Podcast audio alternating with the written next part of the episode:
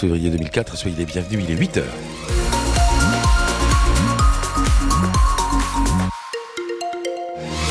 Attention, 11 départements de la façade atlantique sont placés ce matin vigilance orange pour crue ou vague submersion. C'est ce qu'a annoncé Météo France il y a quelques dizaines de minutes. Crue attendue en Charente-Maritime, Gironde, Landes ou encore Pyrénées-Atlantiques. Attention aussi si vous êtes sur le quartier Saint-Simon dans le 3100 à Toulouse. Grosse panne électrique suite aux intempéries de cette nuit.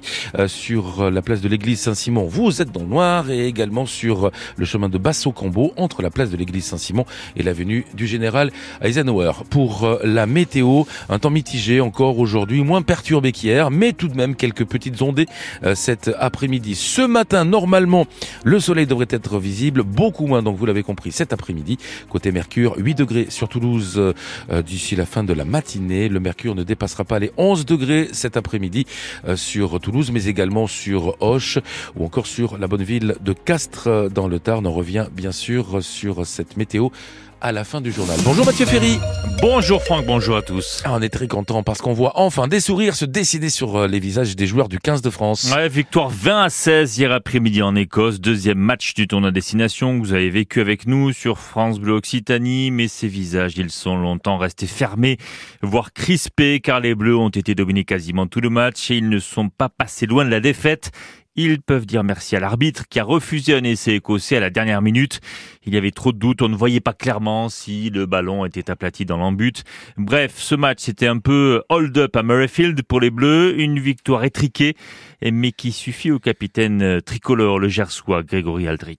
Beaucoup, beaucoup, beaucoup d'émotions. C'est, euh, peut-être un peu idiot ce que je vais dire, mais euh, c'est, euh, c'est une de, mes plus belles, plus belles victoires avec l'équipe de France. On a passé une semaine compliqué, mais on s'est resserré entre nous et euh, c'est pas un élément de langage, mais euh, c'est la vérité.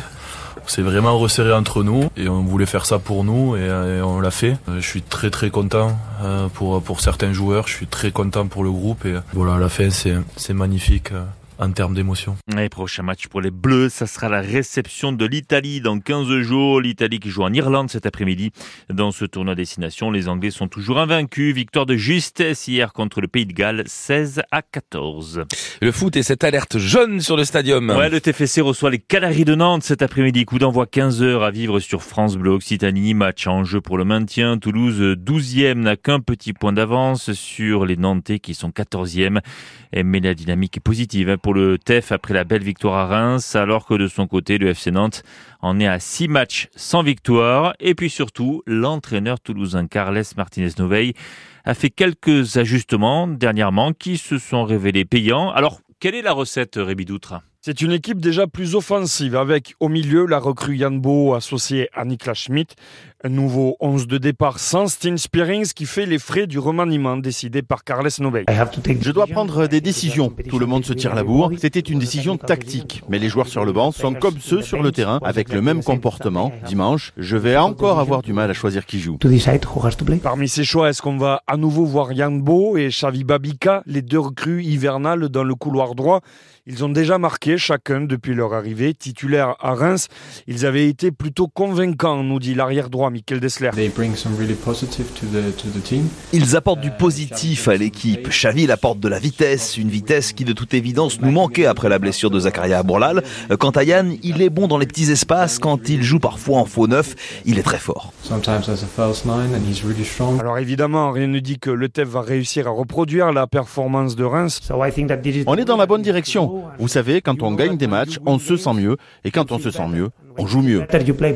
Sachant qu'en plus, Toulouse récupère deux joueurs de retour de la Coupe d'Afrique des Nations, Moussa Diarra et le taulier en défense Logan Costa, de valeur sûre de l'équation TFC cette saison. Merci Rémi Doutre, on espère que ça ira de mieux en mieux pour le, TFC. Rémi, on vous retrouve cet après-midi dès 14h45 pour l'avant-match sur France Bleu Occitanie. Il est 8h04, un accident spectaculaire, Mathieu, hier après-midi sur la rocade toulousaine. Oui, un quart de touristes anglais contre une voiture au niveau de Bordelongue. La conductrice de la voiture a été gravement blessée. La jeune femme de 29 ans a été hospitalisé. Hospitalisé également hier soir un jeune de 17 ans percuté par un train hier soir à Toulouse, donc en gare Matabio. Euh, ce jeune homme a été transporté en urgence absolue à l'hôpital. Cet accident a eu lieu vers 19h. Le train partait pour Lavore. Il y avait une quarantaine de passagers à bord. Le trafic SNCF a été perturbé pendant deux bonnes heures. Et puis ce rappel entre Lavore et Mazamé, trafic SNCF toujours interrompu en raison des opposants à la 69. Ouais, les militants les plus virulents ont installé un barrage sur la voie ferrée hier dans le Tarn, idem sur les petites routes autour de Saïs, journée encore sous tension hier, affrontement avec des gendarmes, deux interpellations. Selon la préfecture, il y avait 350 personnes sur un terrain privé pour dire non à l'autoroute Toulouse-Castres. Et dans le lot, il y avait Greta Thunberg, le visage mondial de la lutte contre le réchauffement climatique. Une présence qui fait réagir les partisans de l'autoroute comme Jean Terlier, le député Renaissance du Tarn. J'ai pas euh, d'avis particulier sur Greta Thunberg, si ce n'est que de constater qu'aujourd'hui, euh, cette personnalité euh, s'associe à des soi-disant militants écologistes qui ont créé donc une ZAD. Vous savez, quand vous interrogez les, les, habitants de ce département euh, du sud du Tarn, euh, ils sont écœurés par la situation. Euh, et je crois encore aujourd'hui qu'on a un projet autoroutier qui est avancé, qui a été décidé démocratiquement. C'est plus de 500 réunions publiques, qui fait l'objet de contestations devant les juridictions administratives. Et ça, c'est bien normal. Mais on ne peut pas aujourd'hui tolérer les exactions qui sont commises par ces militants et qui sont, je suis désolé de vous le dire, légitimées par la présence d'une personnalité comme Greta Thunberg. Jean Terlier qui parlait de recours devant la justice. Et justement, le collectif La Voix libre a annoncé hier avoir déposé un nouveau recours contre ce chantier, précisément contre le concessionnaire d'autoroute. Euh, le militant Étienne Fauteux. Le préfet, en gros, il n'a pas écouté tous les avis environnementaux et il est passé en force malgré les avis défavorables de différentes institutions et de l'enquête publique. Et euh, ensuite, euh, localement, là, il y a un enjeu autour de ce bois de la Crémarbre qui a une grande biodiversité. Et ces zones de grande biodiversité ne peuvent pas être abattues à la saison du printemps et doivent attendre l'automne, donc le 1er septembre avant d'être abattues. Et oui, ils peuvent reculer parce qu'il n'y a que 10% des remblais qui ont été faits. En fait, c'est une autoroute qui sera à 8 mètres de haut sur tout le territoire. Donc, il faut imaginer en termes paysagers ce que ça peut produire. Et pour le moment, on est qu'à 10% des remblais. Donc en fait, quand on dit que l'autoroute elle a avancé, mais qu'on n'a toujours pas commencé à, couler l'enrobé, à la mettre à bonne hauteur, etc. En fait, on n'est à rien du tout. Un dossier complet évidemment sur cette future autoroute Toulouse-Castres sur francebleu.fr. Merci d'avoir choisi France Bleu Occitanie. Ce matin, il est quasiment 8h07. Attention, bientôt. Précisément top. Top 8h07. Synchronisez vos montres à la maison. la, météo, Franck, pour euh, ce dimanche, c'est encore gris. Hein. Oui, de la grisaille ce matin, de la grisaille également cet après-midi. On ne verra le soleil qu'à la euh, fin de la euh, matinée. Le soleil sur le midi toulousain, ben juste à l'heure où vous allez filer au marché de toute façon. Donc ça va tomber à merveille. un petit peu de vent toujours à vous signaler. On dépasse pas 8 degrés ce matin sur Toulouse, du côté de Muret, du côté de Castres, c'est euh, pareil. Cet après-midi, ça va monter timidement jusqu'à 11. Quelques averses possibles dans l'après-midi, mais quelques rayons de soleil aussi. Tout ça avant une perturbation pluvieuse demain qui intéressera tous les départements de l'ex-Midi-Pyrénées et de l'ex-Languedoc-Roussillon. Comme ça, il n'y a pas de jaloux. Euh, du côté de la circulation à SNCF, ben, Mathieu vous l'a dit dans les infos, hein, toujours cette interruption de trafic entre euh, Lavore et Mazamet dans le département du Tarn. Pas de train jusqu'à demain. À la place des bus de euh, substitution. Et puis euh, du côté de la circulation sur le périph toulousain, sur les voies rapides autour de Montauban ou encore d'Albi, pas la moindre difficulté à l'heure actuelle. Belle journée avec France Bleu.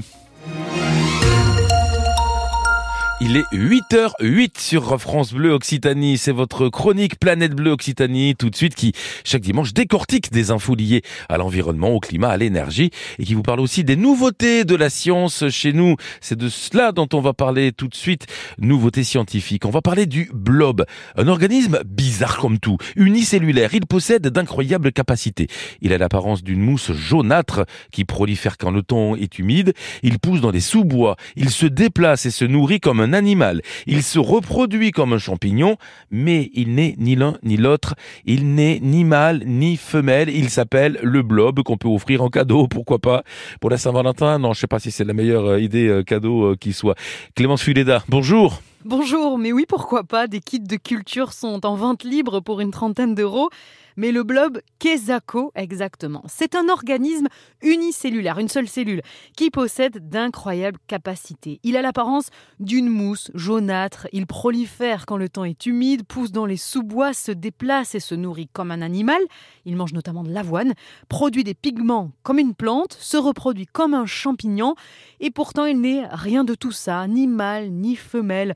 Il est apparu sur Terre il y a un milliard d'années et se déplace de 1 à 4 cm par heure. Son vrai nom, c'est Physarum polycephalum ou Badami utricularis. Il y a deux espèces. Euh, son surnom de blob vient du film de science-fiction The Blob, euh, dans lequel une masse gélatineuse à la croissance exponentielle colonise la planète en avalant tout sur son passage. On vous le conseille, le film, hein, c'est un monument de kitsch. Mais ça fait peur quand même, cette description, euh, Clémence. Rassure-nous, il va nous manger ou pas ce blob? Non, pas d'inquiétude. Ce n'est pas un envahisseur menaçant. Il est absolument inoffensif dans la vraie vie, mais il a quand même de super pouvoirs. Il peut doubler de taille tous les deux jours.